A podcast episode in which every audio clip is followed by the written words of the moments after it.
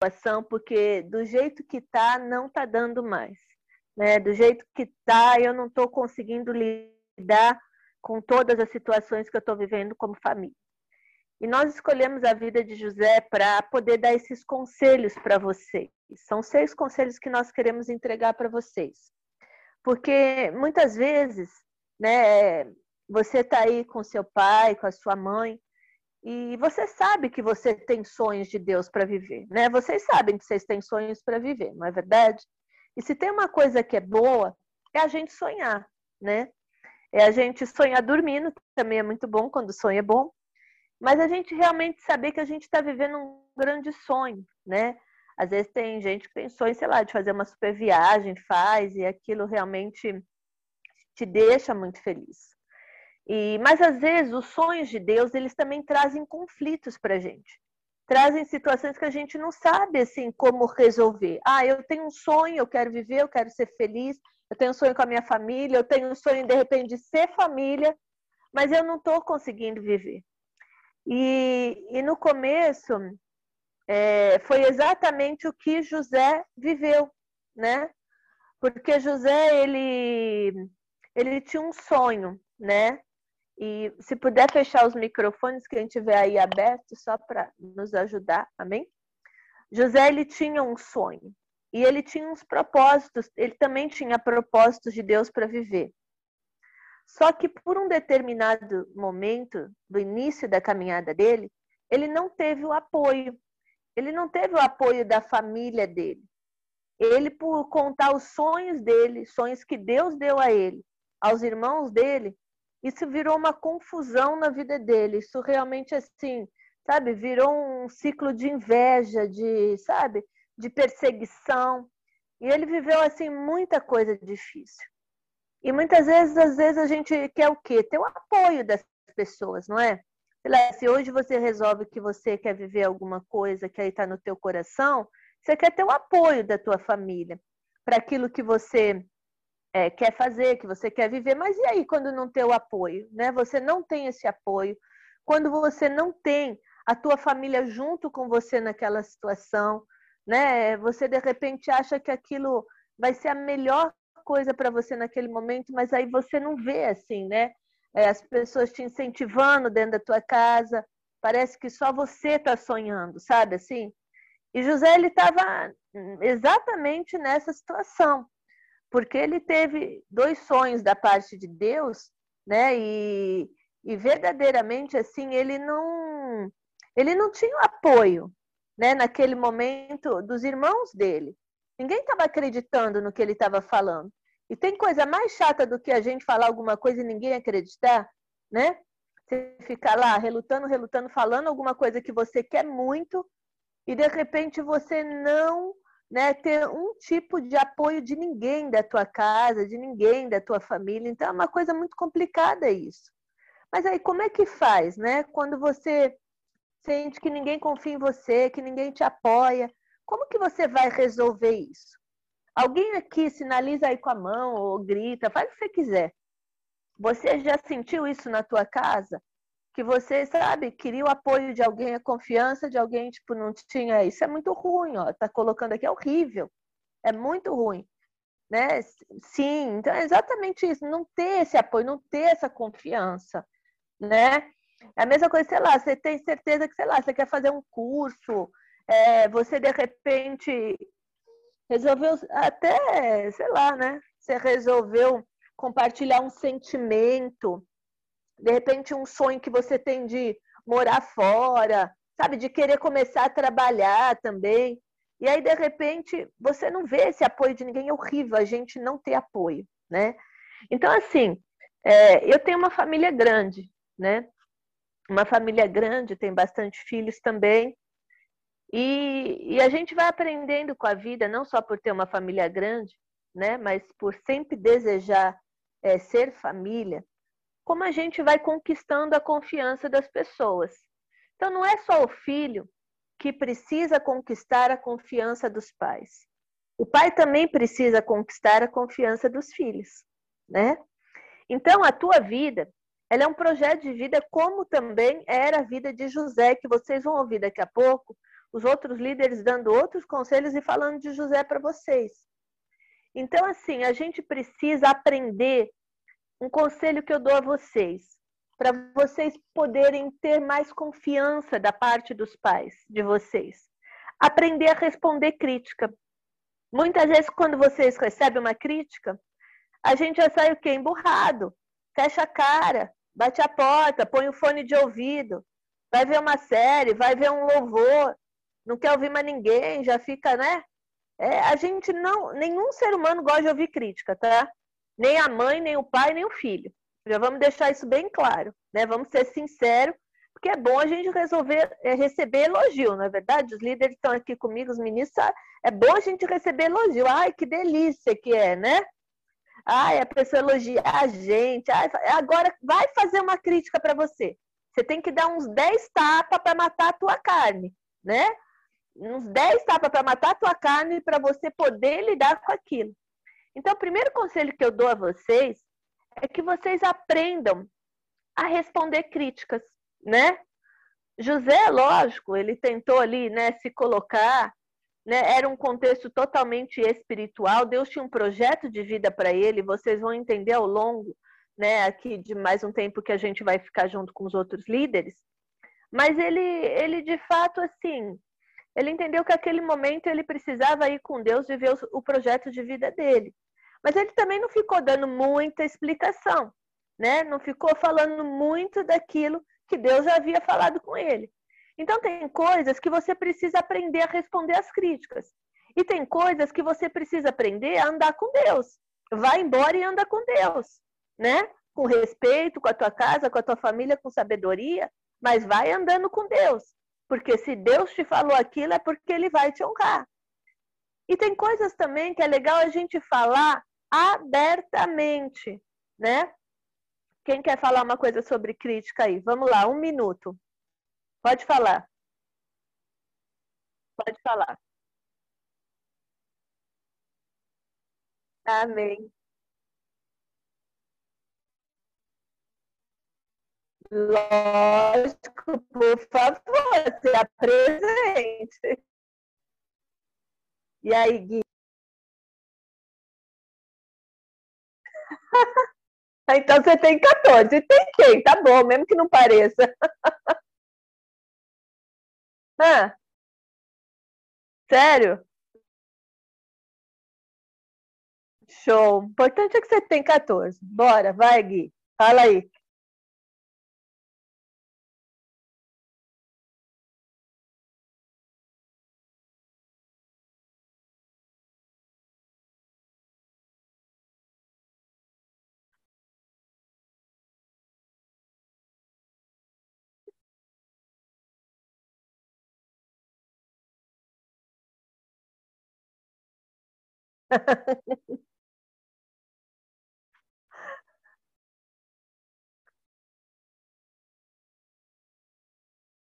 Meu Deus, sei, sei. A propaganda do Dolly.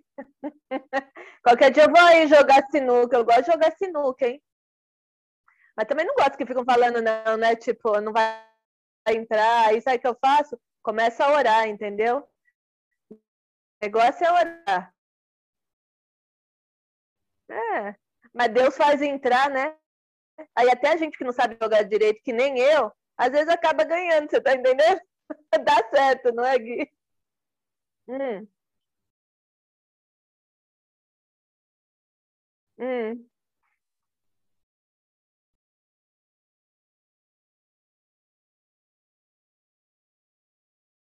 Uh. É isso aí. Amém. Ah.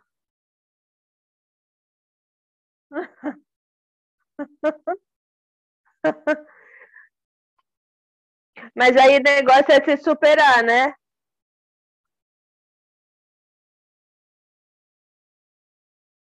Pronto. Depois você mostra. Eu vou continuar. Depois você pega a camiseta, você mostra agora, daqui a pouco, tá bom? Vai pegando lá até o final, você mostra essa camiseta aí do Dolinho. Mas exatamente isso que o Gui está falando. Né? Vamos continuar aqui. ele, tipo assim, é, ele virou o jogo, ele usou de estratégia. Então, assim, às vezes a gente precisa usar de estratégia. Então, assim, o que, que vocês precisam também para ter um relacionamento legal e adquirir a confiança dos pais? Começar a falar mais abertamente. Às vezes a gente só quer falar meias palavras, só uma parte das coisas. E aí o pai não entende, o outro não entende. Você, é, tudo que está na tua cabeça já, você acha que ele já está sabendo e já está entendendo. Mas ele não está entendendo tudo. Às vezes você não explicou para ele tudo que você está querendo fazer, que você está querendo viver, qual o seu sonho. Você simplesmente foi e deu uma pincelada. E aí você quer que ele te apoie né? Você quer que ele esteja com você, aí ele não está, porque ele não está entendendo nada, essa é a verdade. Então você precisa falar abertamente, você precisa entender também é, o lado é, né, do teu pai, da tua mãe, né? Às vezes de um irmão também. E você precisa mudar todo o ambiente que é desfavorável para você poder viver o quê? Os seus sonhos. O ambiente ele é tudo. Às vezes a gente pensa que não, mas às vezes o que está te impedindo de viver um sonho é o ambiente, né? Às vezes é o ambiente que muitas vezes você convive ali, né? E está te fazendo mal. Às vezes a forma que você vive e muitas vezes você quer que, às vezes sei lá, você está todo dia no escuro no teu quarto, né? E aí teu pai, sei lá, tua mãe fica doido daquilo, sai desse escuro, sai dessa trevas, acende essa luz, tira esse fone, sai desse telefone, né? Então assim, às vezes você precisa mudar o ambiente, às vezes você precisa entender, né, que ele não está sabendo também lidar que você gosta de escuridão. E se você entender que você pode estar mais próximo da sua família, né, mais aberto para a sua família, aprendendo realmente de alguma forma, né, é, a também assim explicar, né, é, a explicar aquilo que você está sentindo, tudo vai ficar mais fácil.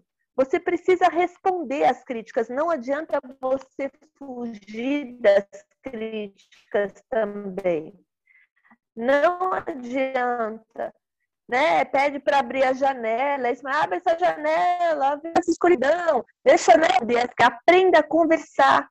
Tudo está no diálogo, né? Tudo está o quê? Na conversa. Então, vale a pena você voltar a acreditar nos sonhos de Deus. Vale a pena você voltar a acreditar na sua família, né? Porque é só quando a gente acredita, como a gente acredita na presença de Deus, que a gente pode perseverar, que a gente pode ser curado, que alguma coisa acontece. É, não tem nada, né, que você é provado, que você está passando de provação, que você não possa suportar. De repente você tá, tipo, agora aqui batendo papo com a gente, mas você tá cansado. Aí já tá cansado da tua família, já tá cansado de crítica, já tá cansado de ninguém te compreender, sabe? É, fica, sabe, toda hora estressado com uma coisa ou outra. Mas você precisa invocar o Espírito Santo para que ele também possa o que te renovar. Então, a família foi Deus que formou. Foi ela, foi o Senhor que escolheu dessa forma que você está vivendo aí na tua casa, no teu apartamento. Então você precisa fazer o quê? Você precisa se alegrar. Você precisa agradecer pela família que Deus te deu. Porque ainda que você possa estar vivendo um tempo que até hoje você não estava sabendo lidar com ele, você vai buscar em Deus estratégias novas. Da mesma forma, quando você busca, para quando você quer muito uma coisa e você busca uma estratégia em Deus para você poder viver. Então, a partir de hoje, todas as vezes que uma pessoa te fizer uma crítica na tua família, você vai aprender a responder essa crítica, né? Você vai aprender a falar dessa crítica. Todas as vezes que alguém te, não te compreender, você não vai fechar a cara e bater a porta do quarto e pôr o fone para a escuridão. Não! Você vai parar tudo e você vai, em nome de Jesus Cristo, conversar sobre aquilo falar de fato o que está no teu coração. E é diante da tua verdade que Deus vai te honrar e que Deus vai trazer uma melhor forma, um melhor ambiente de você conviver com a sua família.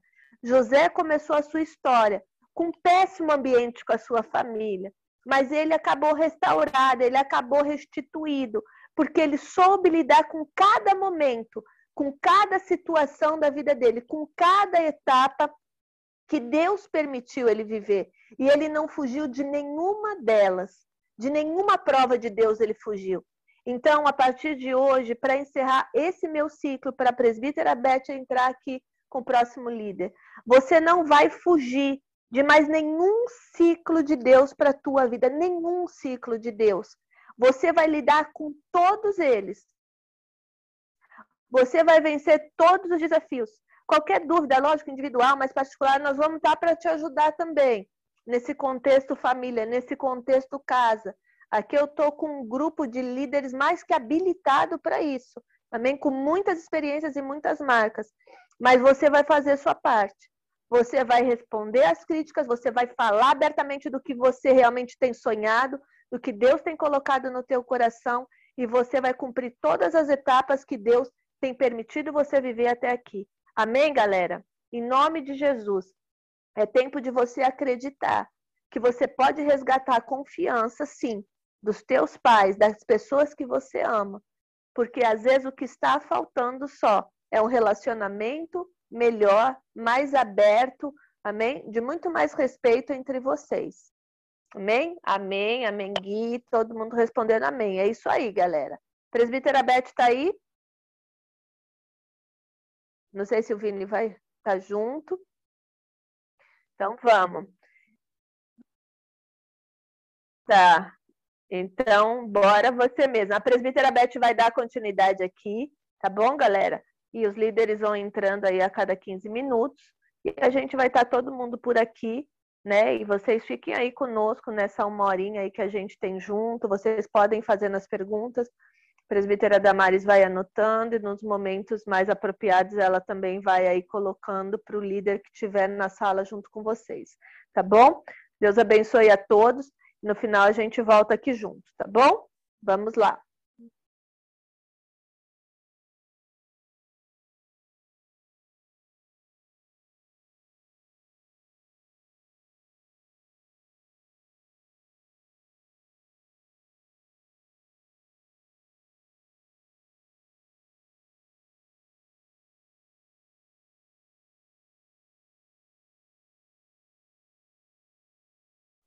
Amém. Agora fecha aí a, a, a, o áudio, tá bom?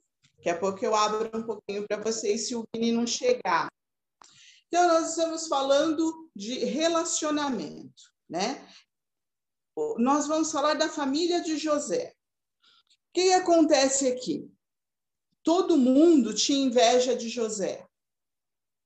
Mas eles tinham razão. Por quê? Porque o pai dele, em, em Gênesis 37, 3, disse que gostava mais de José. Ele, por uma infelicidade, ele acabou declarando: ah, ele é o meu preferido. Mas a gente tem que aprender que, que tudo há um contexto antes. E que eu quero que vocês reflitam é nisso. O que aconteceu? Todo mundo aqui é, ou, é, ou tem um irmão, ou um primo, ou um amigo da escola que sempre está competindo, tem? Todo mundo tem, dá um sinalzinho aí, todo mundo tem, né? Porque a gente, o, o ser humano é competitivo.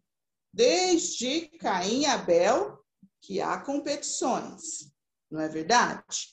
Então, o que, que acontece? Ou a, o irmão que tem outros irmãos, ah, porque eu sou o mais velho, você tem que me respeitar, o caçula não, porque eu sou o caçula, eu tenho que ter mais regalia. O do meio a gente não conta, né? Porque eu tenho a filha do meio aqui, tadinha, a gente não conta com ela, né, Estelinha? A gente deixa ela, quem é, é a Heloísa e o Heitor aqui o combate. Mas o que acontece? José, ele tinha outros irmãos, que não eram da mesma mãe. E isso acontece muito. Existem muitas famílias com pais separados. Que existem outros irmãos, os pais casam de novo, o pai casa e tem filhos, a mãe casa e tem filhos. Aí o conflito fica maior, ah, porque o pai está gostando mais agora, porque é o filho da outra, ou porque a mãe está dando mais atenção, porque é o filho do outro pai, e não sei o que, ou estão dando mais atenção com o filho dos outros do que comigo, e começa aquele mimimi, né? E aí, se você pensar, às vezes o que nós fazemos é errado. Nós, nós os teens mimimi. É, eu acabo comprando briga dos outros.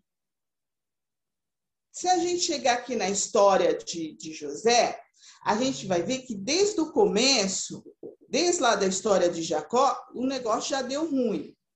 Uma que Jacó já era meio invejoso, ficou invejando a primogenitura de Esaú. Né? Aí depois a gente vê a briga da Lia com a Raquel. Não é verdade? Aqui na Bíblia, em Gênesis 3, 31, depois vocês leem aí, abre aí, Gênesis 31, primeiro versículo. Quem tiver com a Bíblia aí, abra. O que, que acontece? Raquel tinha inveja de Lia. Porque Lia dava filhos para Jacó e ela não podia dar filhos. E aí, por sua vez, Lia tinha inveja e ciúmes de Raquel, porque Raquel era mais amada. Quando Lia, quando Raquel pôde dar à luz a José, o negócio ficou ruim. Porque as outras concubinas de Jacó também já tinham filhos, a serva de, de Lia e a serva de Raquel. Então já era, a família já era muito grande. Aí quando Deus deu oportunidade da, da Raquel ter filho, o que aconteceu? A Raquel chegou e falou assim: não, você tem que amar mais o nosso filho. Imagina a conversa dela com a Jacó. É o nosso primogênito. Você me ama. O seu amor é meu. Ó, já estou até cantando um pagode. O seu amor é meu. Não, mas não é isso, não, gente. É... Aí, você me ama. Vamos lá, né? E aí, Jacó ficou todo lá envolvido com o negócio. E as outras mães começaram a falar o quê? Olha lá, tá vendo seu pai? Seu pai ama mais o seu irmão do que a você. Seu pai está dando muito mais importância à família lá do que para você. Isso acontece muito em casais separados. Isso acontece muito. Então, o que que o tinha, o que que acontece com o Tim? Ele compra a briga. Às vezes ele compra a briga da mãe e do pai. Então, ele se sente rejeitado, mas na rejeição que a mãe acha que ele está tendo. Às vezes nem é isso. Às vezes, para potencializar a briga dos adultos, os pais manipulam os filhos. Então, o que, a gente tem que fazer com isso? Hein? Nós temos que pensar e analisar a nossa história. A gente tem que ver aonde, o que está acontecendo. Ó, meu pai é separado, meu pai é separado, tem outra família, poxa, que benção. Eu vou tentar me dar bem com os meus irmãos. A gente vive todo numa mesma família. Meu pai não é separado, mas eu acho que a minha mãe gosta mais da fulana. Eu acho que meu pai dá mais atenção à fulana. Não, não é. Vamos viver em comunhão. O que que José fez? José podia ficar muito bravo, porque depois de tudo foi crescendo Aí ele teve a rejeição de todos os irmãos, mas qual foi o pensamento de José? Qual foi o conselho que hoje nós daríamos a vocês de que José fez? O mesmo pensamento que Jesus Cristo, o perdão. Então, enquanto nós só ficarmos olhando o olho do furacão lá, ah, não, minha mãe gosta mais, ah, olha, eu no, no meu caso a minha tinha eu e a minha irmã só. E o que a minha mãe comprava para uma, comprava para outra, não tinha 10. Você imagina que eu, com 18 anos, e a minha irmã com 13, nós tínhamos dentro da geladeira lugares separados, onde tinham os nossos Yakults, os nossos Danones, cada um. Uma prateleira era de um, a outra prateleira. Ai, se faltasse um Yakult nenhum dos dois. O pau comia, que era meio complicado. Era embaçado ele. Mas a minha mãe, ela procurou criar a gente no quê? Num pé de igualdade para não é? Num, num pé de igualdade para o negócio não pegar, para o bicho não pegar ali. Então, nós temos que fazer o quê? Nós temos que ter um meio termo. Nós temos que, que ter um meio termo, porque senão não dá. Para viver em família, eu tenho que fazer concessões. Eu tenho que ceder para o outro. Poxa, hoje tem um Yakult. É meu, porque eu não tomei todos os meus, mas eu tenho um irmão mais novo. Poxa, dá o seu Yakult para o irmão mais novo. Sabe? Ó, hoje é meu dia de assistir a minha série. Poxa, mas o meu irmão amanhã ele tem prova, ele não vai assistir. Deixa o irmão assistir a série.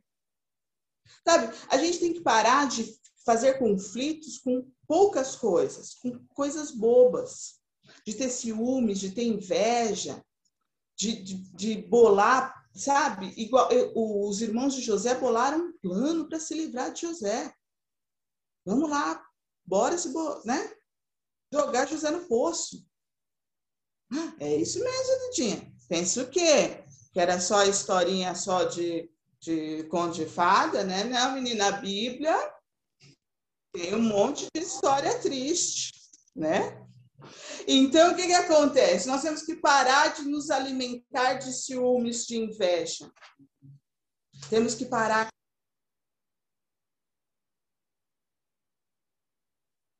Peraí, Gui, peraí, que daqui a pouco eu abro. Nós temos que parar, que daqui a pouco a gente abre e dá um bate-papo aqui, que eu tenho cinco minutos. Nós temos que parar de acreditar que a vida, né? Ó, Gui, me atrapalhou. Ô, Gui, você me atrapalhou agora. Nós temos que parar de ficar nas escolhas, escolhendo só as coisas ruins. Vamos parar com isso, vamos analisar, né? Em Provérbios, anota aí, Provérbios 15, 1. No, em Provérbios 15, 1, eu falei da minha irmã, minha irmã acabou de me chamar aqui, ó. A minha irmã atrapalhando a ministração. Provérbios 15, 1 fala do quê? Fala que a palavra branda acalma o furor. Vamos converter para que vocês entendam? Quando todo mundo está xingando, daquela maior confusão dentro da tua casa, todo mundo tá uma muvuca, um xinga, outro xinga, outro responde, outro bate a porta, igual falou a pastora Marcinha, o outro vai e coloca o.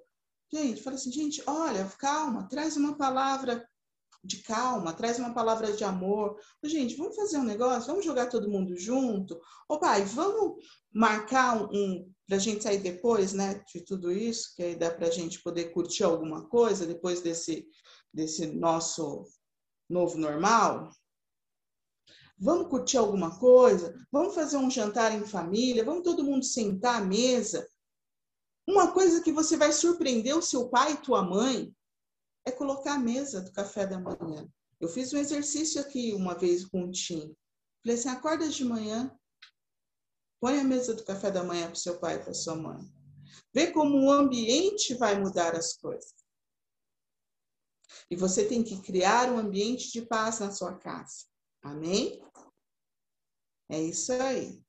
Gostou, né, pastora, de colocar a mesa? Aqui é, é eles que colocam a mesa do café. Agora, alguém tem uma pergunta? É, nós ainda vamos entrar num, ainda dentro do tema família, mas nós vamos entrar agora num tema muito importante e que eu acredito que a maioria de vocês né, vão se identificar aí e tudo. Então, Opa. Então, desliguem os microfones. É, se vocês quiserem abrir as câmeras, podem abrir. Mas prestem bastante atenção, porque realmente nós estamos na sala de casa, tá? Então, sintam-se sintam à vontade.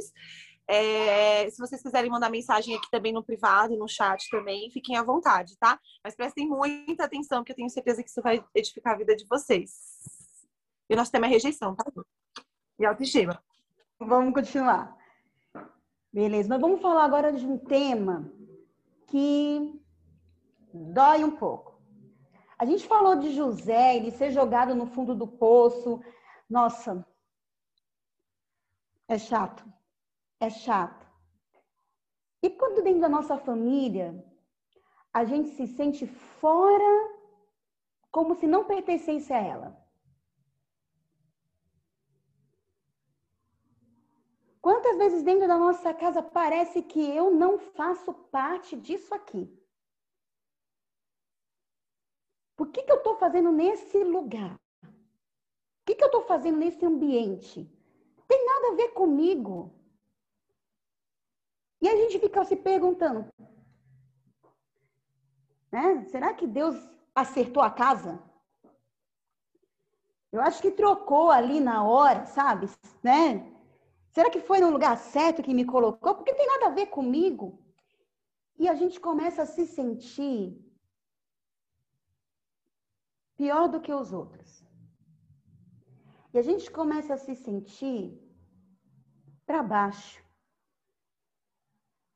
E começa a se sentir de uma forma não é, não tá, não é aqui. Eu acho que é melhor não estar tá nesse ambiente. Não é melhor estar tá em outro lugar. Eu acho que é melhor eu sair desse ambiente.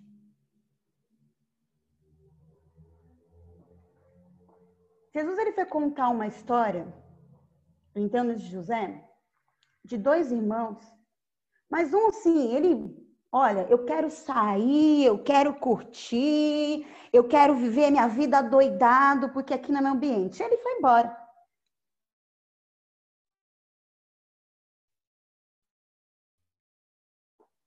Acabou gastando tudo que tinha, foi viver de miséria, vou viver com os porcos.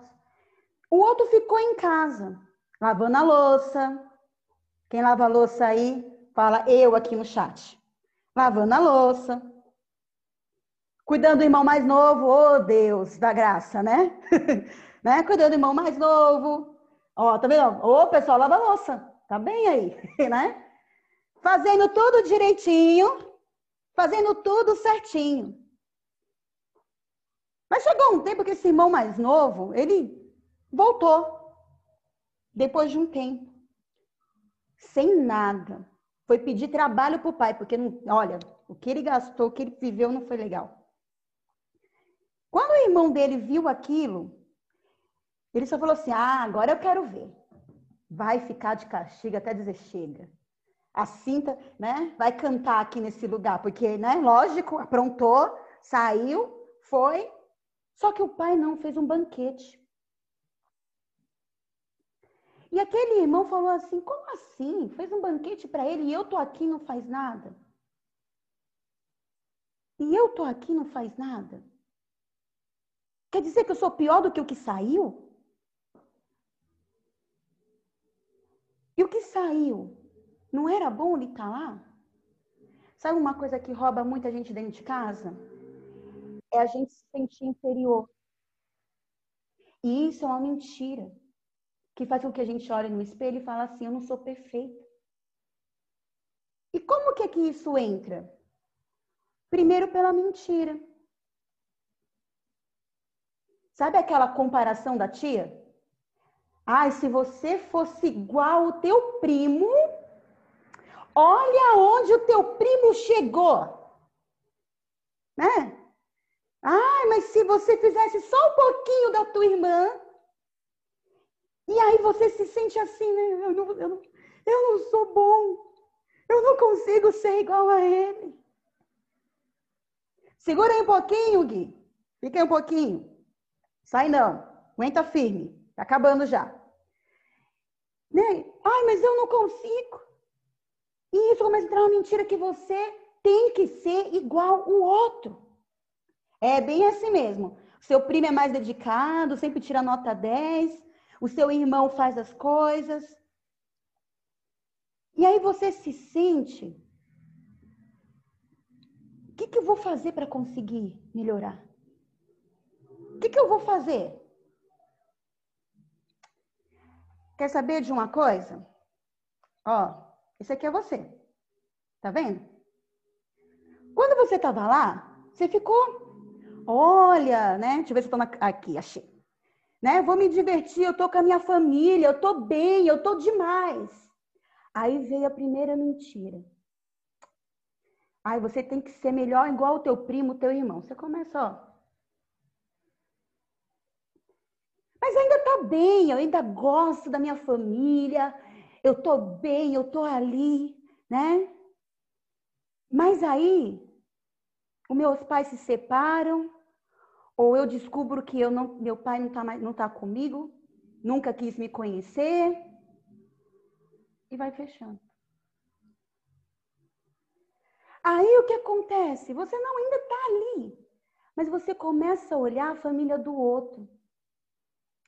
Pô, o meu amigo, ó, a família dele é nota 10.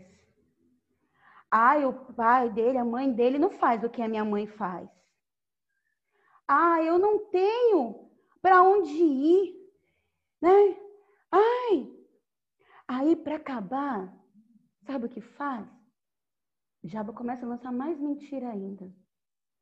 E fala assim: você tem que começar a se aparecer. Faz assim. Faz o que é errado. Porque se você fazendo certo não está dando certo, faz o que está errado. Mas, ó, não fala para ninguém, não, hein? Porque se você falar para alguém, ninguém está te ouvindo. Só tem ouvido para o teu irmão. Só tem ouvido. Ó, só tá no celular não está ouvindo você. Né? E aí você vai se fechando até que você fala: quer saber de uma coisa? Eu não quero saber de mais ninguém. E ó, sai de perto. E se tranca. E não tem com quem falar. E não consegue enxergar com quem falar. Mas aí, como é que eu vou preencher agora esse vazio que ficou que está fechado? E procura coisas que te machucam. Procura a chave que não se encaixa. Ah, eu vou para a rede social, vou fazer aquelas 300 fotos. Eu sei que uma vai dar certo, né? Porque eu preciso tirar pelo menos 30 para uma ficar boa, né? E mesmo assim, você olha assim, aí você posta aquela uma que você passou maquiagem para ficar em casa. Você passou, né? As meninas aí, né? Dali, né? Ri, né? Acerta a maquiagem aí, meu Deus, né? Faz o polo, né? Tal, isso, aquilo e eu vou pôr na rede social. Coloquei, agora eu fico. Curtida, curtida, curtida, vai, curte, curte, curte. E você vai se alimentando de coisa que não vai abrir. Ah, eu tenho um montão de curtida. Ah, eu tenho um montão de chaves agora. Eu tenho um montão de chaves, tenho um monte de curtida, mas quando chega o final do dia, nenhuma chave dessa conseguiu te suprir. Já sei, eu vou ficar com os meus amigos lá no game. Tem aí Free Fire? Por favor, vem jogar comigo. Alguém joga comigo, por favor, né? Vou gastar meu tempo lá. Joga, né? Não, é legal jogar. Mas eu quero o quê? Eu quero só ganhar. Eu quero só ganhar. Porque se eu ganhar, só ganhar, eu vou mostrar que eu sou bom e todo mundo vai saber que vai encher. Aí, joga. É, eu acho que eu tô. Como é que eu tô no tempo aí, gente? Deixa eu pôr o meu econômico tá aqui. E que eu tenho cinco minutos, corre, né? E, tem, e você vai lá e se enche, tal, tal, tal. Mas acabou o jogo, desligou o computador, saiu da rede. Voltou de novo a mesma coisa, ó. Não abre, não. Sai. Não muda. Tá preso, tá a mesma coisa, tá aqui dentro, tá me sufocando ainda. Como é que eu vou sair disso aqui? Como é que eu vou sair dessa prisão? Ah, eu vou fazer igual meus amigos. Eu vou beber, quem sabe? Aí até, aparece, né? Um montão de chave de novo. Parece um montão de novo. Aí chega no final, tem chave que até encaixa, mas não abre. Eu até me senti bem, mas não abre. Mas não abre. Sabe o que eu tenho que entender? Para que essa chave do meu coração se abra, primeiro, que Deus me escolheu quando eu era, ó, aquele ovo, aquele ovo fecundado. Quem estuda biologia já sabe dentro do ventre da minha mãe. E que ele primeiro me amou antes mesmo de meus pais acharem que eu ia existir. O primeiro amor que você recebeu, e ele está aí, ó, do seu lado agora. O primeiro amor que você recebeu foi o amor de Deus. o amor de Deus, que lança fora todo medo. Todo medo. Então, primeiro, fala aí para você mesmo. Deus me ama. Fala aí para você. Você abre o microfone não, fala bem alto para você. Ai, pastora, tá difícil de falar. Fala, né? Fala. Deus te ama. Em segundo lugar, deixa ele entrar na tua vida. Deixa. Como é que ele entra? Eu falando, Jesus, vem para dentro de mim. E não só, ah, eu tô indo na igreja, pastora, eu já vou. Eu tô no Tim, tô desde o Kids lá.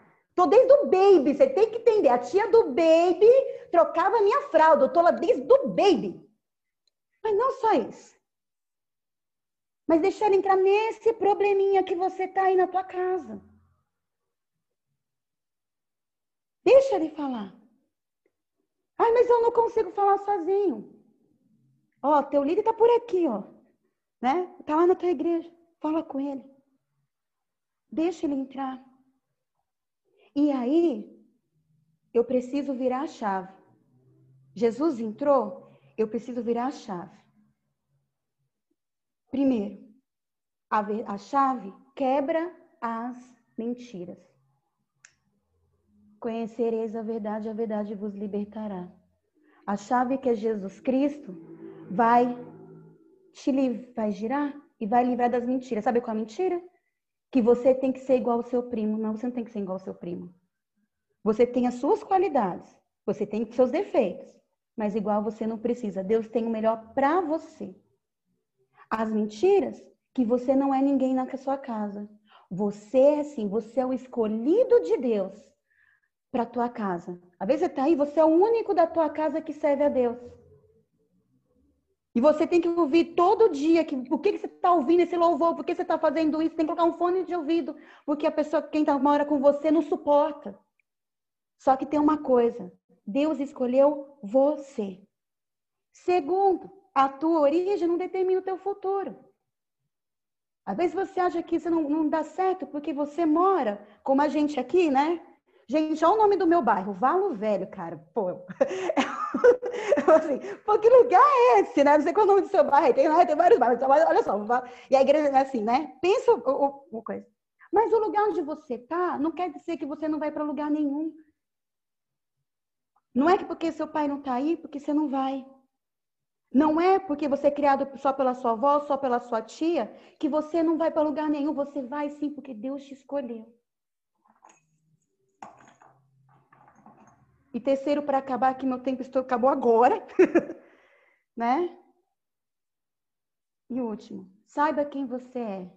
Antes de, de tudo, você é filho de Deus. Então, abra, deixa Jesus entrar e abrir esse cadeado para que mais e mais lugares Deus possa fazer com você. Amém? Deus abençoe vocês. Dá tempo de orar para um minutinho? Oi, fala.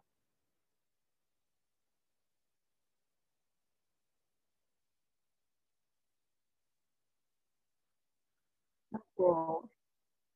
Não tem problema, tá bom? Mas é isso. Então, se abra para o Senhor. E, ó, a maior mentira do diabo é que você tá sozinho. Você não tá. Amém? Chamar o próximo líder agora para dar. Oi? Rapidinho, Dudinha.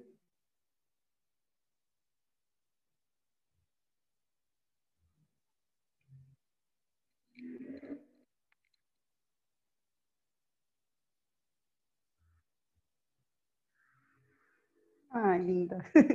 Ah, isso aí, continua. Amém. Deus abençoe você. Também? Vamos lá. Né? Deus abençoe vocês. Ó, você que ouviu essa ministração agora, você precisa conversar? Tem como você mandar aqui. Se você quer falar para todo mundo, procura a gente aqui no chat, manda no individual. Manda no seu, no, pro seu líder, se você não quiser falar aqui, você toca aqui onde está, né? o link, você consegue procurar qualquer um de nós aqui e mandar, olha, eu preciso de ajuda, porque eu estou sentindo, eu sou como esse cadeado fechado, eu preciso de ajuda. Pode chamar a gente que nós estamos aqui. Amém? Chamar o próximo.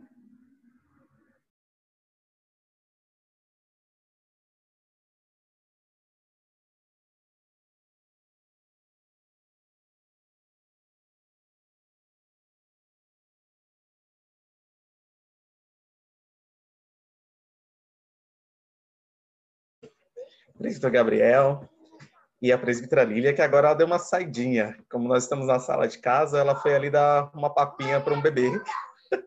Se vocês viram aqui. Amor, peraí. Gente, peraí que tem outra criança destruindo um bolo ali de aniversário. Calma aí, gente. Calma. Bem sala de casa. Amanhã é aniversário da minha sogra. Vocês vão ter a sogra um dia. Aí chegou o lá daqui, a criança saiu carregando, né, do nada. Vem cá. Vem cá, Théo. Aqui, a outra criança. Oi.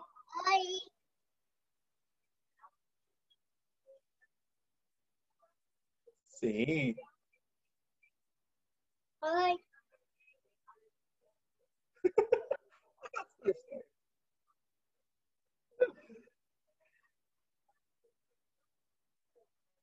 É, tô sentindo. Tô sentindo. Esse, eu tô sentindo ruim. Tá, vai lá, que o papai vai falar agora. Então, a gente vai continuar falando um pouquinho sobre José, sobre os processos, né? A gente já falou que aconteceu todo aquele, aquele drama familiar, né? Por ser um filho mais novo, José era o queridinho, mas por não só porque ele é o, o pai dele já o amava mais, mas porque ele também foi o filho da velhice, né? E a gente costuma sempre, quando a gente é surpreendido, se apegar mais a essa, essa, essa surpresa, né? Na velhice dele, José teve mais um filho e isso trouxe muita alegria para a casa dele, para a esposa e gerou todo aquele conflito que ele viveu. E a gente sabe que os conflitos, às vezes a rejeição, como a pastora já passou para a gente agora. É, às vezes as pessoas falam mal da gente, ou às vezes dentro da nossa própria casa as pessoas costumam apontar: ah, você, nunca faz certo, você se compara sempre com o outro, como também foi passado pela pastora. E isso vai gerando algumas feridinhas, vai gerando alguns traumas, algumas coisinhas que fala assim: ah, ninguém acredita em mim mesmo, por que, que eu vou continuar, né? Por que, que eu vou fazer certo se, se tudo que eu faço está errado? Mas só que a gente precisa aprender algo que José aprendeu e nos ensina. É o caminho da cura, é o caminho da restauração. É saber que tudo o que acontece nas nossas vidas coopera para o nosso bem. Isso está escrito na palavra. Amém? Nós somos, eu, eu sempre falo isso para vocês, nós somos jovens, né? Eu sou jovem há mais tempo, mas sou jovem, né? Só um pouquinho há mais tempo, né? A gente começou a juventude uns aninhos atrás, mas somos jovens ainda. Talvez você Opa! Para quem, quem assistiu Chaves, teve essa oportunidade na vida, sempre seremos jovens. Não precisa.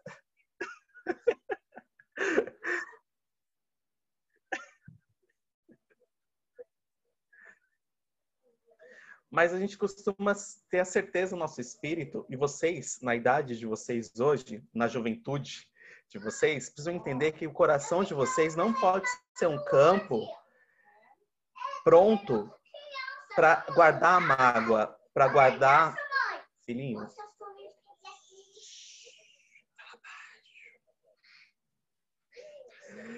Mais um time aqui.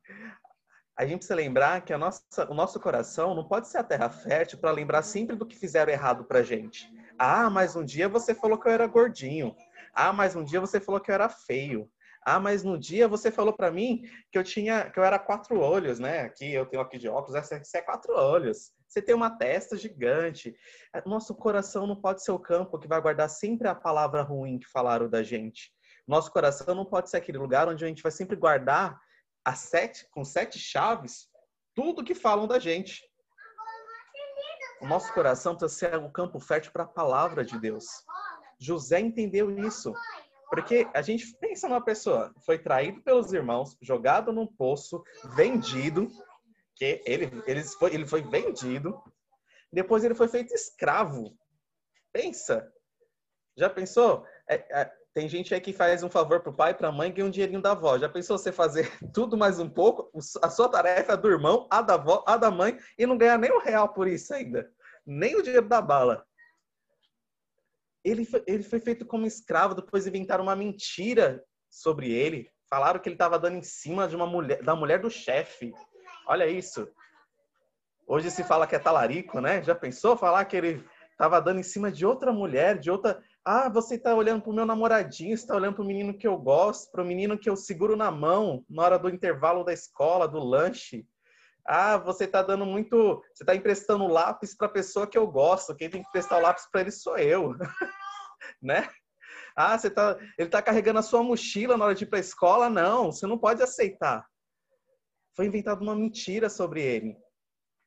Depois de tudo isso, como é que ele podia acreditar que ele podia viver os sonhos de Deus, como a pastora Marcinha falou lá no começo? Que tinha um propósito de Deus para a vida dele. Como permitir que o meu coração guarde tudo isso? É sabendo para que que você foi chamado. Sabendo que na tua vida existe um propósito. Todos nós nascemos com um propósito, amém? Você nasceu para ser feliz nessa terra. Você nasceu para ter uma família abençoada. Nós estamos falando da família, que a sua família nasceu para ser bendita. Ah, presbítero, mas você não sabe, você viu? Você não conhece minha família? Não, eu não conheço, mas o Senhor conhece. Como a pastora Fabi aqui falou, Deus não, ele não errou quando te colocou nessa família. Pelo contrário, ele acertou. Você está nessa família por um propósito. Você está nessa família para viver o bem do Senhor e para você fazer a diferença. Amém? Talvez os seus pais não vão para a igreja, mas você vai. Então você vai fazer a diferença na sua família. Talvez os seus pais, ah, não são tão assíduos assim na palavra, mas você vai para o Teams toda semana. Então você vai conhecer mais a palavra e você vai mudar. Ah, mas eu só tenho 12, 13, 14, 15 anos. Você pode fazer a revolução. A Dudinha tá falando aqui, porque eu tenho 10. Às vezes, você vai fazer a revolução. José, quando ele começou a viver toda essa história, ele só tinha 17. Ele era muito novo quando tudo começou a acontecer na vida dele. Você, nessa idade, hoje, pode fazer muita, muita diferença. Então, você precisa conhecer o caminho da cura. Amém? Sabe qual é o primeiro caminho da cura? Não ficar guardando mágoa. Ah, mas falaram de mim. Ih, Olha, uma coisa que a gente aprende, a gente aprende com a Bispa Sônia. O que falam de você diz respeito a outra pessoa, não a você. Porque é o pensamento dela, não é você. Fala assim, eu sou filho, eu sou escolhido, eu sou amado de Deus. Então é isso que precisa estar na tua mente, é isso que precisa ter no teu coração. O que falam de você diz respeito a outra pessoa. É o que está no coração dela, não é o que está no seu. Então, você tem que lembrar que você é um jovem abençoado, escolhido por Deus para viver o bem na terra. Amém? Busque o caminho da restauração. José sempre lembrava. Oh, se você depois quiser ler a história de José, que começa lá em Gênesis 37, vai até os, os 50, ele em nenhum momento reclamou de Deus. Acredita? Vivendo tudo isso, ele nunca reclamou de Deus. Às vezes você tem que lavar uma louça, você reclama o dia inteiro que é a sua escala da louça. Às vezes você tem que levar o lixo, lavar fora, você reclama o dia inteiro que é a sua vez de levar o lixo. Sempre, sempre eu, sempre comigo, sempre comigo. A presbítera chegou aqui com a, com a Lívia. Sempre sou eu. A gente precisa lembrar que você foi escolhido e cada um tem a nossa parte no milagre. Então, não guarde mágoas no teu coração. Lembre daquilo que é o plano de Deus para a tua vida. Lembra dos sonhos, de quem você quer ser. Ah, mas ninguém me apoia. Glória a Deus, o sonho é seu, Deus vai te fazer viver. Guarda isso no seu coração. Eu, eu particularmente, nós aqui escutamos muito Mundo Bita, três palavrinhas, nós temos um repertório mais, mais diferenciado. E hoje, a gente estava escutando Mundo Bita. Aí eu até falei para eles, quem disse que Mundo Bita não ministra? Aí tem uma musiquinha lá que fala assim, é, você você pode sentir muitas coisas. Você pode ficar triste, você pode ficar magoado, você pode ficar às vezes sem saber o que fazer, mas o importante é saber como você vai reagir a essas coisas. Como que você vai reagir no dia que você ficar triste? Você acha que o José não ficou triste? Você acha que ele não ficou magoado porque os irmãos dele quiseram vender ele? Você acha que ele não ficou magoado quando mentiram contra ele? Que inventaram uma mentira dele? Mas ele entendeu.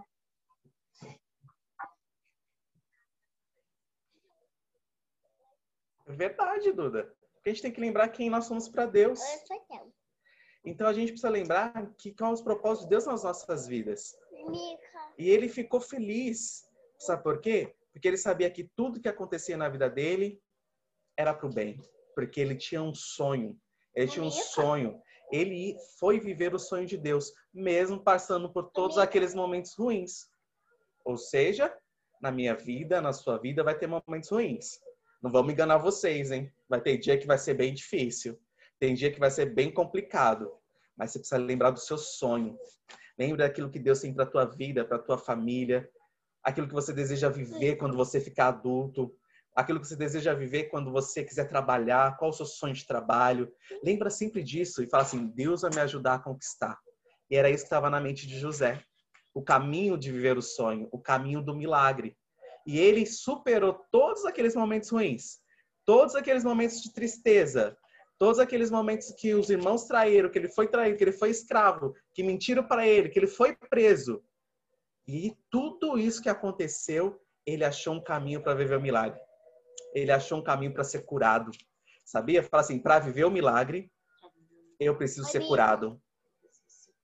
Então, permita que o Espírito Santo te cure. Ela tá te falando.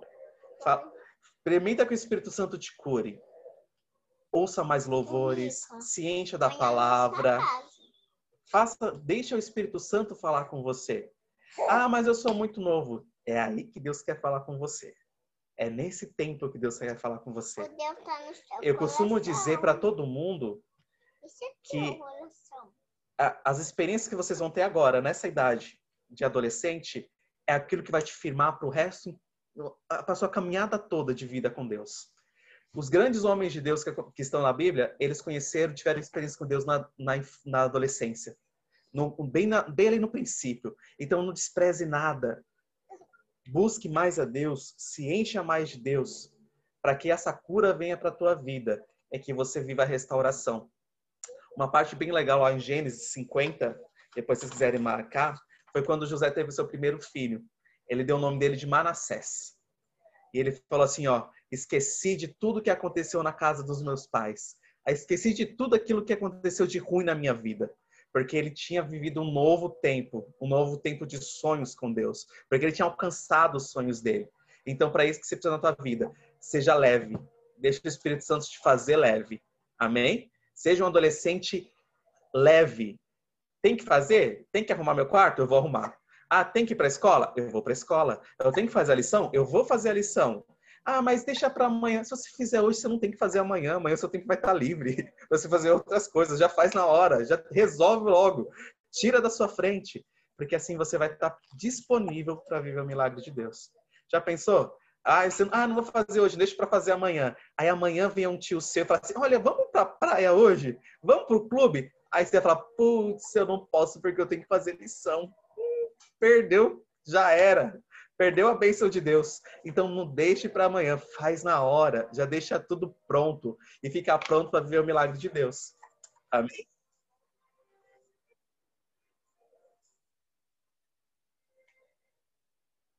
Exatamente. Esse ditado é, é, é, esse ditado é muito real. Amém? Então, isso que eu queria falar para vocês, o conselho. Não, não, não deixe seu coração ser o campo de, das mágoas, das tristezas, se abra para viver o novo, para ver a restauração. Tudo aquilo que falar de você, ó, entra no ouvido e sai no outro. Seja limpo, seja livre, seja leve, porque quando você estiver assim, você vai deixar espaço do seu coração só para a palavra de Deus, só para a bênção de Deus, e vocês vão estar tá assim, ó, um dia, ó. Já pensou? Olha o sonho de Deus aqui, ó.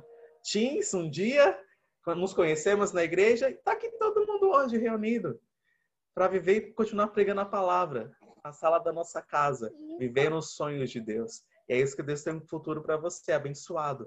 Então, ó, tira toda a mágoa do teu coração.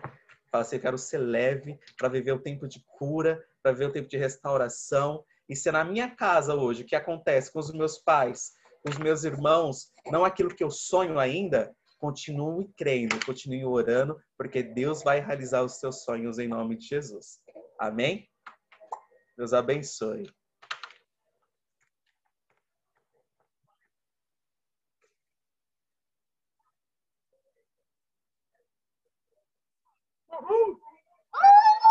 Grita, até.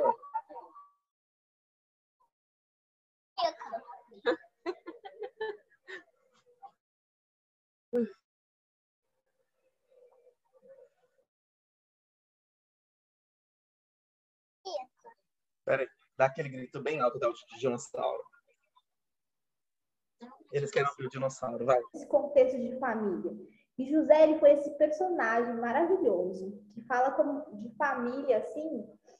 Acho que a gente fica até assim meio, nossa, gente, olha só José. Às vezes a gente pensa em José, a gente só lembra da parte bacana, né? Ele lá como governador, mas antes dele chegar lá, ele passou por etapas. Né? Ele não foi simplesmente, ah, já venci, já uh, cheguei, estamos aqui, não é verdade? Nosso querido José ele foi vendido pelos irmãos. Imagina só, Zezinho, né? Vamos ser íntimo, porque quando a gente fala de alguém, né, que a gente tem intimidade, a gente chama pelo apelido, na é verdade. Se você tem intimidade com alguém, você vai falar, ah, é, é o Biel. Aí você fala, ah, é a Mi. Você chama pelo apelido, né? Porque você tem lá intimidade, não é verdade? Não? Só eu que chamo assim, tem essa intimidade com as pessoas? Coloca aqui no nosso bate-papo. Né? Chama pelo apelido. Sempre. Sem intimidade não tem graça. Né? E o nosso querido Zezinho aconteceu exatamente isso com ele. Ele foi lá vendido pelo, pelos irmãos como escravo. Foi, teve que sair da sua casa. Olha só. Lembra de. Ah, Sofia falou que lembra de tudo. Ele pegou, teve que ser vendido, o cara foi preso injustamente. Mas lá, lá na prisão, aconteceu uma, ó, uma mudança na vida dele. Porque Deus deu para ele um dom. Ele conseguia literalmente interpretar os sonhos. E ele interpretou os sonhos. Então, imagina só. E às vezes, né, Deus dá tantos dons pra gente, e você fala, nossa, né, eu tenho esse dom. Agora, mas eu sou tão nova, será que, pra que, que eu vou usar? Você vai usar, Deus tem grandes coisas para fazer nas nossas vidas. E o nosso querido Zé, Zezinho, ele literalmente viveu aquilo que Deus tinha para ele. Porque, olha só, ele lá, imagina, eu fico imaginando ele lá, pleno, né, lá na cadeia, ele lá estava servindo e tinha lá duas pessoas que estavam presas junto com ele. E essas duas pessoas serviam ao faraó lá do Egito. Uh, ao momento Egito. E aí, eles lá bem plenos, lá. E aí eles tinham acordado e estavam meio assim, sabe aquele dia que você sonha com alguma coisa que fica na sua cabeça e você fica assim, meu, esse sonho, que sonho é esse? Jesus, nossa, que sonho, nossa, esse sonho mexeu comigo. E tinha acontecido isso com esses dois homens. E aí eles estão lá e José pergunta para eles: E aí? O que aconteceu? O que, que foi? Tá tudo bem? Tô vendo que vocês estão meio atormentados, vocês estão meio abatidos. Aconteceu alguma coisa? E aí eles contam para ele o sonho e Deus dá para ele a revelação daquele sonho. E aí Deus fala para um deles, né? Que era o copeiro, falou assim: olha, daqui três dias o faraó vai te chamar de volta e você vai ser restituído do seu, seu papel. E aí, quando isso acontecer, não esquece de mim. Eu tô aqui, ó, trazendo literalmente a revelação que Deus me deu sobre isso. E o outro olhando e falou: Nossa, foi legal a interpretação do sonho dele. Vou perguntar também. Vai que vai vir uma coisa boa para mim também, né? Meu sonho. Vou perguntar. E aí, diferente do que foi o sonho do copeiro, ele pegou e falou assim: Olha, seu, a interpretação do seu sonho que Deus me deu é que daqui três dias você vai morrer. Imagina, você tem que falar isso. Mas Zezinho, eu fico imaginando Zezinho falando isso. Olha, já era para você. E depois de três dias foi exatamente aquilo que José tinha falado acontecer. E olha só, aconteceu. E aí lembra que nosso querido Zezinho falou assim para ele, ó, quando acontecer você voltar a servir o faraó, você voltar a servir o rei, não esquece de mim, lembra de mim. Lembra lá de mim. Será que ele lembrou? Infelizmente, ele não lembrou assim. Ele passou. Anos se passaram. São anos. E às vezes a gente fica reclamando, tipo, ah, essas coisas não vão acontecer comigo. Vai acontecer com meu primo, com meu vizinho, mas não vai acontecer comigo. Mas é assim. Vai acontecer com você, porque a promessa vai acontecer. Você vai falar, ah, mas a minha família. Não, a sua família vai acontecer. Ela é família bendita. O Senhor nos chamou para ser famílias benditas aqui na terra. É uma promessa que está sobre mim, está sobre você. Eu já repete lá, está sobre a minha vida. Eu vou ter uma família bendita. Eu tenho uma família bendita. É sobre as nossas vidas. E aí, passados anos, José ali, ainda preso, olha só o nosso querido Zezinho que ele não passou. O nosso querido Farol tem um sonho. nesse momento do sonho, olha só, momento sonhei. Ele foi lá e literalmente falou assim: Nossa, eu queria entender o que, que significa esses sonhos. E aí ele pede para chamar os magos, os intérpretes, aquela coisa toda, para poder traduzir o sonho dele. Me traduz, me fala o que, que, que significa esse sonho. Isso é. Só que eles não conseguiram interpretar. E aí o nosso querido copeiro, enfim, glória a Deus, trouxe à memória que ele tinha conhecido um homem, um homem hebreu, que ele conseguia interpretar os sonhos. Olha, e aí ele vai e fala assim, ai, eu conheço um homem. E aí vem o nosso querido José e interpreta aquele sonho. Fala, olha, faraó, esse sonho que você teve dessas sete vacas é, gordas estão lá, e aí aparecem sete vagas magras, as magras comem as gordas, elas permanecem magras elas são feias e tal. Significa que o Egito, na verdade, toda a terra vai passar por sete anos de grande abundância. Então, tipo, vai ter muita comida, muito tudo, vai ser uma terra muito próspera. Mas, passados esses sete anos, nós vamos entrar em sete anos de escassez. E aí, a gente vai precisar, vai passar por um tempo muito difícil. E aí, Farol falou, meu Deus, e agora? Ele falou assim, olha, nós vamos fazer assim, né, senhor? Né? Puxar. A gente pode fazer assim, durante esses sete anos que a gente vai ter abundância, nós vamos guardar. Então, a gente vai guardar, bonitinho. Quando chegar esses anos de escassez, nós vamos ter para nós e para tipo, quem precisar, porque a gente vai ter nos preparado. E aí o farol falou, meu, esse cara, olha, esse cara é realmente um cara de Deus. Imagina o farol pensando, esse cara é um cara de Deus. Sentia que, olha, ele foi o único que conseguiu interpretar. Falou, quer saber? Olha aí, tu agora vai ser governador. É isso aí, governador de todo o Egito. Essa parte que vai mandar é você, querido. Depois de mim, ó, é tu. Né? Você manda. E aquele menino, aquele menino, foi vendido pelos, pelos irmãos. Estava se tornando governador. Já pensou nisso? E aí hoje você fala assim, nossa, dá, sabe, tia, dá, é costume do que, sabe, tia, dá é coisa. Sabe, eu falei da intimidade, né? A gente tem essa intimidade. E aí você fala assim para mim, ai, mas é que você não conhece minha família. Você está falando disso agora, mas você não conhece minha família, você não sabe como é que é. Você não sabe, realmente, eles têm dificuldade de acreditar nos meus sonhos. A família de José também tinha dificuldade de acreditar nos sonhos dele, sabia? Quando ele era lá, tinha, e ele contava dos sonhos dele, os irmãos riam dele, tinham inveja dele. Só que, naquele momento, anos se passaram, aonde foi que Deus levou José para ser governador do Egito? Olha só, não acaba aí. Por quê? Olha só, o nosso querido José, pleno, está lá, né? Passado esses sete anos de prosperidade, chegando já no momento já de escassez, e o povo, outros povos começam a ir até o Egito para buscar. Não, eu também preciso de, de recurso, né? Porque nós estamos sem. O povo já está querendo passar uma fome. Então, a gente precisa dessa ajuda. E aí, olha só que demais. Um desses povos, né? Um homem ouviu que justamente lá no Egito ainda tinha comida. Jacó vai e fala para os filhos dele: Ó, oh, vai lá no Egito, né, eu, eu ouvi que lá tem, ainda tem suprimento. Então, a gente compra, porque se a gente não for, nós vamos acabar morrendo. A gente não vai ter comida. Já era, nossos animais vão morrer e depois a gente vai acabar morrendo também, porque a gente não vai ter muito o que fazer. E aí os irmãos de José vão até o Egito. Eu fico imaginando essa cena. Use sua imaginação neste momento. Pense comigo, junta lá, vamos lá, utilize sua imaginação. José está pleno, sentado lá. Imagina que seja um trono e tal, porque ele que cuidava dessa parte, né? Vamos lá, olha aqui, você vai se receber tanto, toma aqui, você. E ele vem dos seus irmãos chegando. E a Bíblia fala que ele reconheceu os irmãos, mas os irmãos não o reconheceram. Então imagina ele vem dos irmãos. Imagina essa cena na sua cabeça, porque eu consigo imaginar na minha.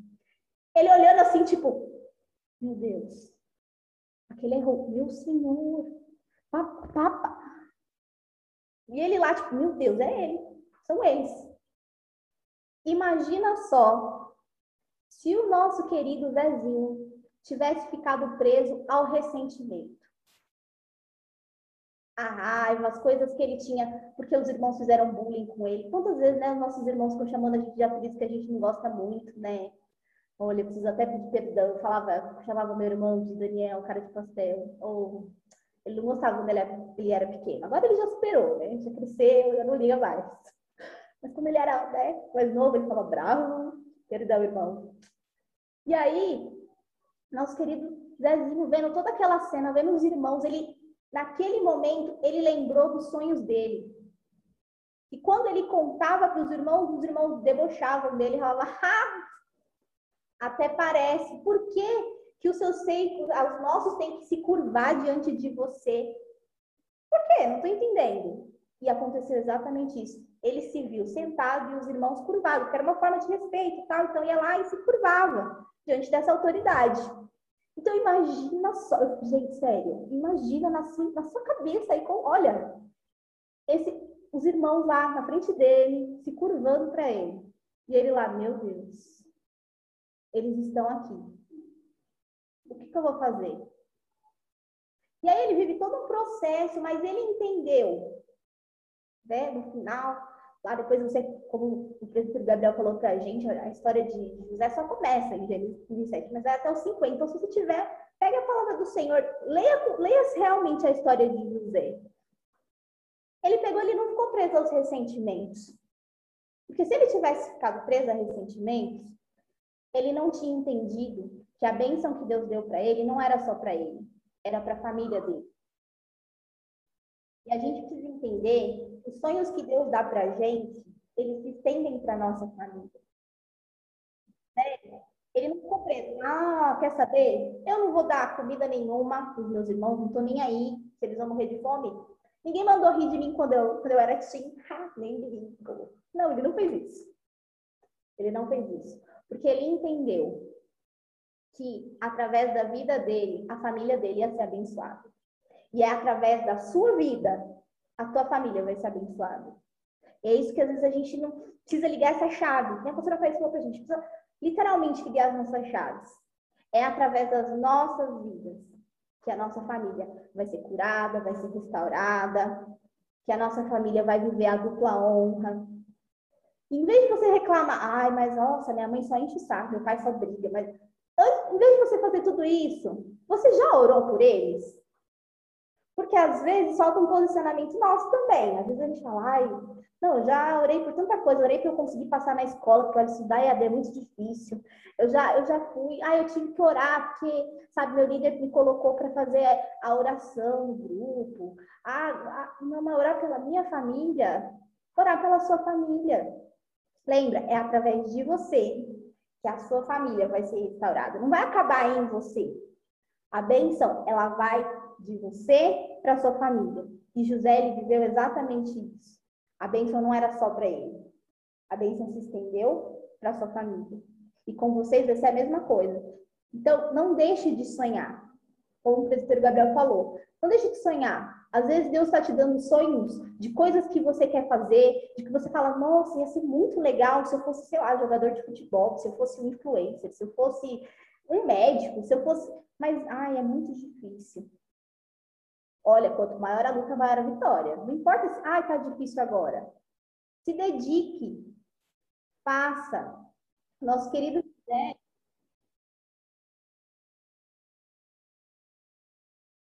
Exatamente.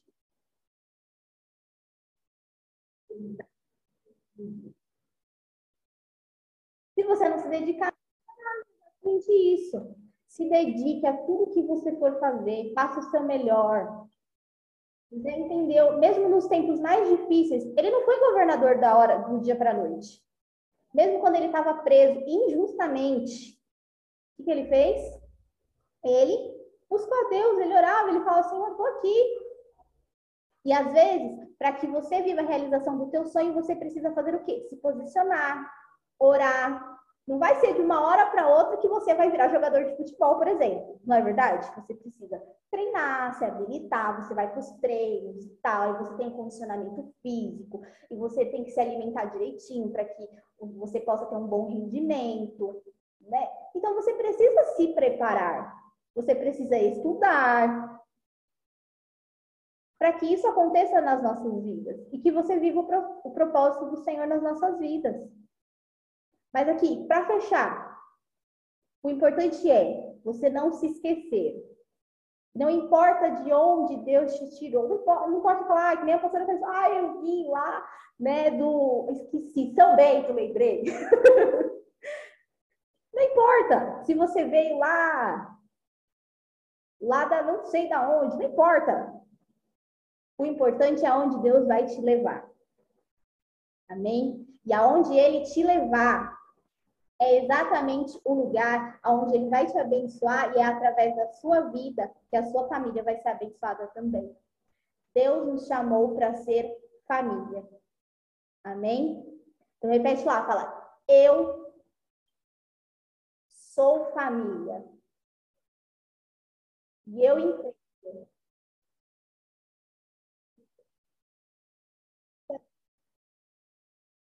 E eu entendo isso. E eu entendo. Deus me chamou para ser família. Ser família bendita aqui na terra. Em nome de Jesus, você é família bendita do Senhor aqui na terra. Não deixe de sonhar. Deus tem muito mais para fazer na tua vida. Já parou para pensar se, assim como José, o teu sonho vai te levar a lugares que você não imaginou e através de você a tua família vai ser abençoada. Amém? E a gente quer finalizar com um desafio. Antes da gente abrir para perguntas, se alguém tiver alguma pergunta, já vai colocando aqui no nosso bate-papo. Já, ó, a gente tem um desafio para vocês hoje. A gente não vai simplesmente acabar. Não é verdade, Miriam? Tá me ouvindo? Oh, perdão, não vi. Pode falar, Gi.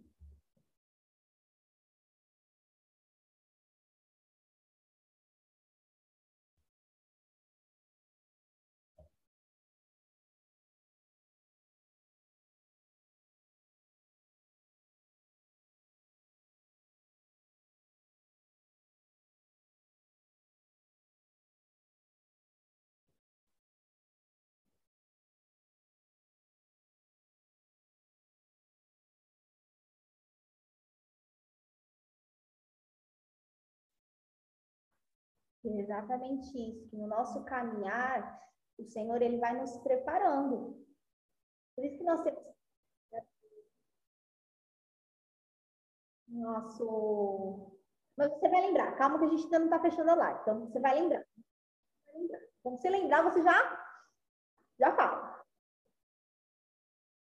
Né? O Senhor ele nos chamou para ser família, família bendita aqui na terra. E como eu estava falando, a gente tem um desafio para vocês. A gente não vai simplesmente acabar sem um desafio, né? A gente já vai abrir para perguntas. Então a gente tem um desafio. Mi, você quer falar?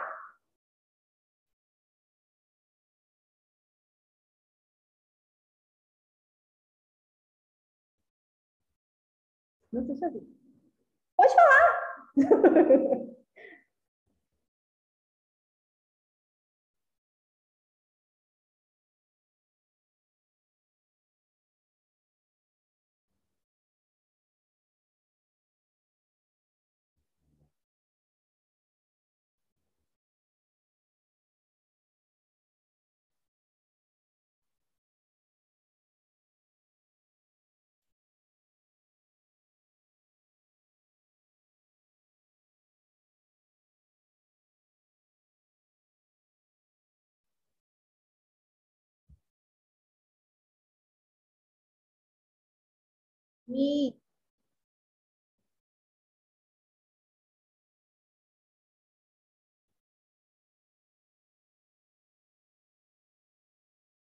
Isso, assim que acabar, a gente já pode colocar. E de repente, se você não. Ah, eu não tenho uma aqui. Então você vai tirar a foto com a sua família.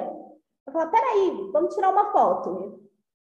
E aí você vai marcar, a mim vai colocar aqui pra gente no chat direitinho, como a gente vai colocar a nossa hashtag, tá? Marca lá o Renascer Team, Instagram do Renascer Team, oficial. Marca a gente lá, vai ser uma grande bênção, porque assim, Deus nos chamou para ser família. E eu tenho mais você vai lembrar, Sou, pode ficar tranquila. Tenho mais um desafio para você. Não pode acabar assim também. Não pode. Você tem um desafio. Você vai orar pela sua família.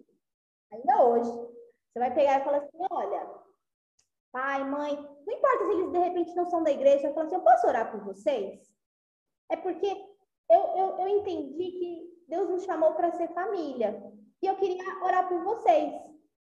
E é uma coisa que eu gosto muito de falar. Você vai falar assim, ai, mas eu não sei orar. Mas a gente sabe falar, não sabe falar? Na verdade, estou falando. A gente sabe falar, a gente sabe orar. Então a gente vai e fala assim, ó, Senhor, abençoa o meu pai, abençoa o seu trabalho. De repente ele não está trabalhando, Senhor, abençoa para que meu pai encontre uma porta de emprego, que seja uma bênção, que seja excelente. E você vai abençoar os seus pais. Então a gente tem dois desafios importantes aí. Primeiro, a gente vai postar uma foto lá da nossa família, nas nossas redes sociais, né? Sei lá, no WhatsApp, no Instagram, marcar o Renacetinho bonitinho. Orar pela família. Pode, pode sim, coloca também, por favor. Muito bem lembrado. Isso, Sarinha, muito obrigada. Me mata de orgulho. Sarinha é um orgulho. Muito obrigada, muito obrigada.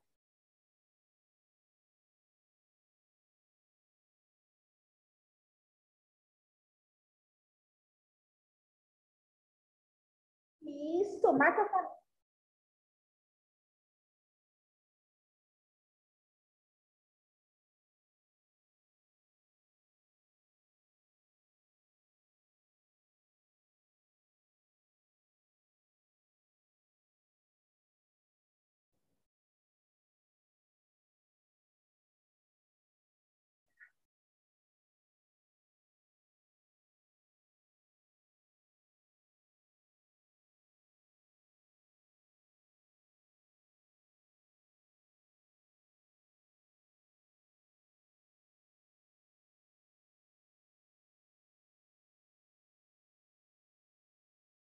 galerinha, você que chegou minha pergunta também, né, Pra?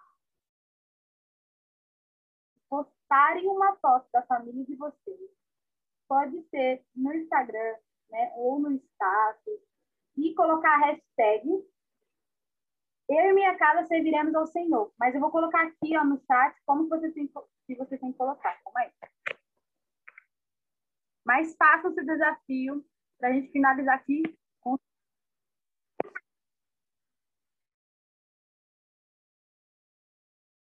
Oi?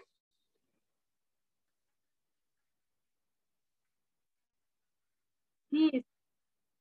Isso, e colocar, colocar aqui no chat. Fechou? Facinho. Quem vai fazer?